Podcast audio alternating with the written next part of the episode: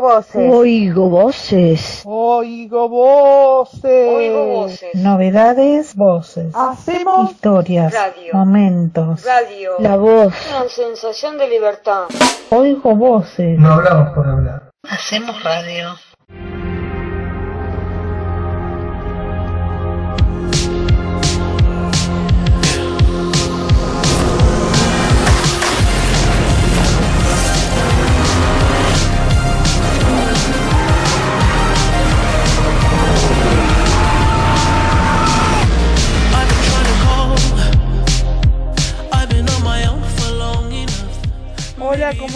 Oyentes de Oigo Voces? Acá otro jueves, aprovechen el tiempo lindo, está hermoso esta semana, se viene la primavera, aprovechen para salir, para disfrutar, para hacer eh, salidas al aire libre. Bueno, eh, en este programa nosotros lo que siempre buscamos es que ustedes informen y sobre todo que ustedes eh, se cuestionen y filosofen sobre la vida, que ustedes a, las, a muchas de las preguntas que no se pueden responder le encuentren una respuesta. También que opinen mucho sobre lo que estamos haciendo, sobre las cosas que nosotros les mostramos, sobre la información que les proporcionamos, que ustedes opinen, que ustedes nos digan, mira que quiero, quiero esto, quiero que profundices acá, o que hablen sobre tal cosa, por ahí hay un oyente que quiere algo diferente, alguna temática nueva. Bueno, ustedes eh, cuando lo escuchan por Spotify eh, pueden opinar y nosotros vamos a tomar sus sugerencias, ya saben. Bueno, eh, los saludo a los panelistas y a los operadores, eh, a mis compañeros, a todos y bueno, arrancamos este hermoso programa. Que lo disfruten.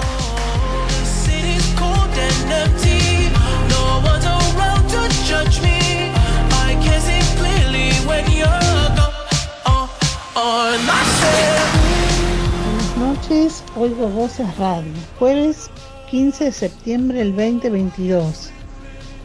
Eh, 19 grados Fahrenheit, humedad 60%. Viernes 21 grados de máxima, 16 de mínimo. ¿Cómo va a estar el tiempo en la semana en Cava? Cielo nublado, templado, ratos despejados hacia la noche fresco. Cambio climático. El cambio climático se refiere a los cambios a largo plazo de las temperaturas los patrones climáticos. Estos cambios pueden ser naturales. Se llama cambio climático a la variación global del clima de la Tierra. Esta variación se debe a causas naturales y a la acción del hombre y se produce sobre todo en los, en los parámetros climáticos. Tem- temperaturas, precipitaciones, nubosidad, etc. y a muy diversas escalas de tiempo.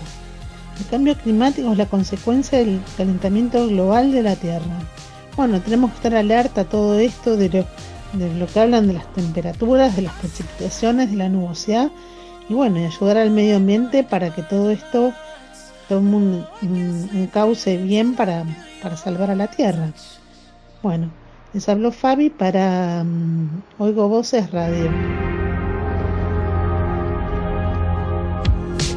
Bueno, en el programa de hoy, eh, mi columna, voy a hablarles de una serie, una de las últimas series que se estrenó de Marvel, que es muy cortita, consta de seis episodios. Se llama Miss Marvel, que es de Vizca Kali y Sana Amanat. Es una serie eh, de superhéroes, de ciencia ficción, de acción, de aventura, eh, que fue estrenada el- el que fue estrenada este año en el 2022. Es, es bastante nueva. Eh, y bueno, la serie trata sobre eh, una chica que se llama Kamala Khan, que es una musulmana, una chica musulmana que vive en Estados Unidos. A ella le gustan los superhéroes y sobre todo la, la capitana Marvel.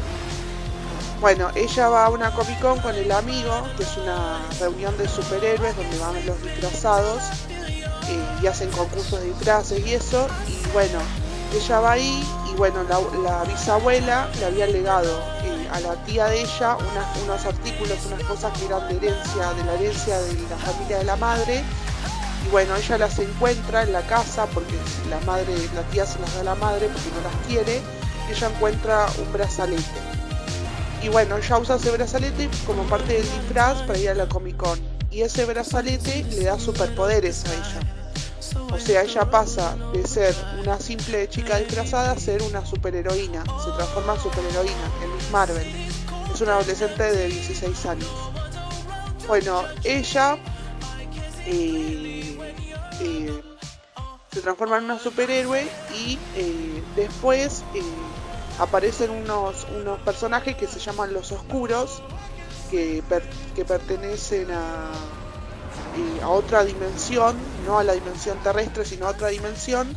Y como ella tiene poderes, a través de ese brazalete, lo que le piden a ella es que los devuelva a su propia dimensión porque ellos quedaron varados en la Tierra y son de otra dimensión.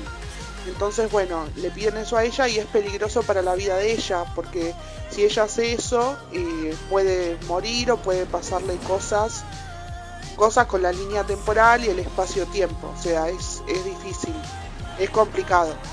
Y bueno, ahí eh, les cuento, bueno, hasta, hasta donde yo vi, yo me falta terminarla.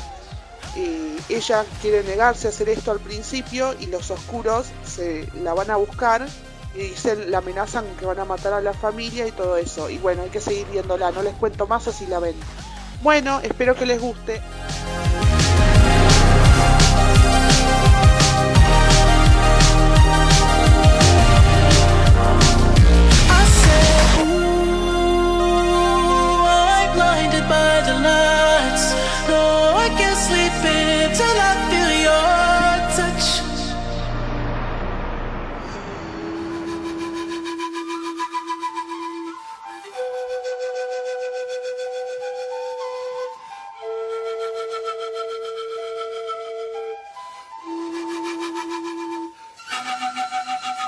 Me quieren agitar, me incitan a gritar.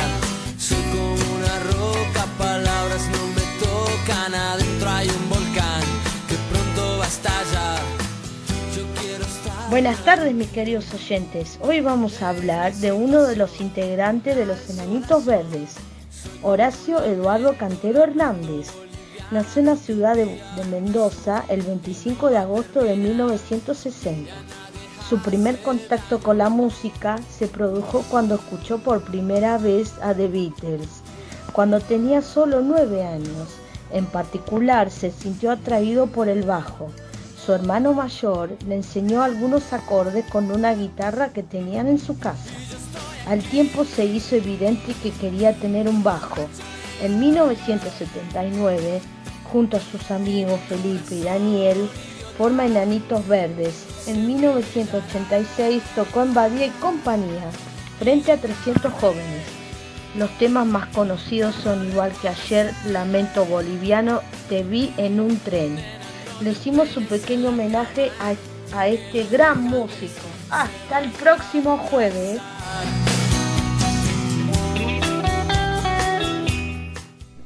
Hola radio oyentes, de Radio Oigo Voces. Una deportiva, voy a comentar qué pasó y cómo se definió este último Gran Slam del año. ¿Qué se puede contar? Bueno, que los cuartos de final se cruzaron Kirios y Cachanov, Berretini y Casper Ruud, el italiano Sinner contra Alcaraz y Rulau Tiafó. Así se formaron las semifinales del 9 de septiembre, este viernes que pasó, donde estaba Carlitos Alcaraz, el norteamericano Tiafó, Karen Hajanov y el noruego Casper Ruud. ¿Cómo se formó la final del domingo 11, este domingo que pasó? Casper Ruud y Alcaraz. Vale la aclaración que Ruud llegó siendo el preclasificado número 5, el español Alcaraz el, clasificado número 3, y no solo se peleaban por ver quién ganaba el Gran Slam, el último del año, sino que el que ganara iba a ser número 1 del mundo por primera vez. Eh, esto pasó porque el Medvedev perdió, porque Rafa perdió, y entonces, el, entonces Ruud o Alcaraz, el que ganara no solo se llevaba los 6 millones de dólares, no solo se llevaba el torneo, se llevaba los 2000 puntos, sino que estrenaba número 1 del mundo. ¿Qué pasó en la final? Bueno, Alcaraz ganó 6-4, 2-6, 7-6, 6-3 y se consagró campeón y es número 1 del mundo a partir de este lunes que pasó. Bien, otra cosa que se puede contar es que Roger Federer ya se retiró del tenis. Eh, bueno, ya estaba lesionado, así que ya no iba a volver, pero bueno, se puede comentar que, que se retiró. Así que bueno, quedan de los del Big Three, quedan activos eh, Nadal y Djokovic. La semana que viene contaré otra noticia.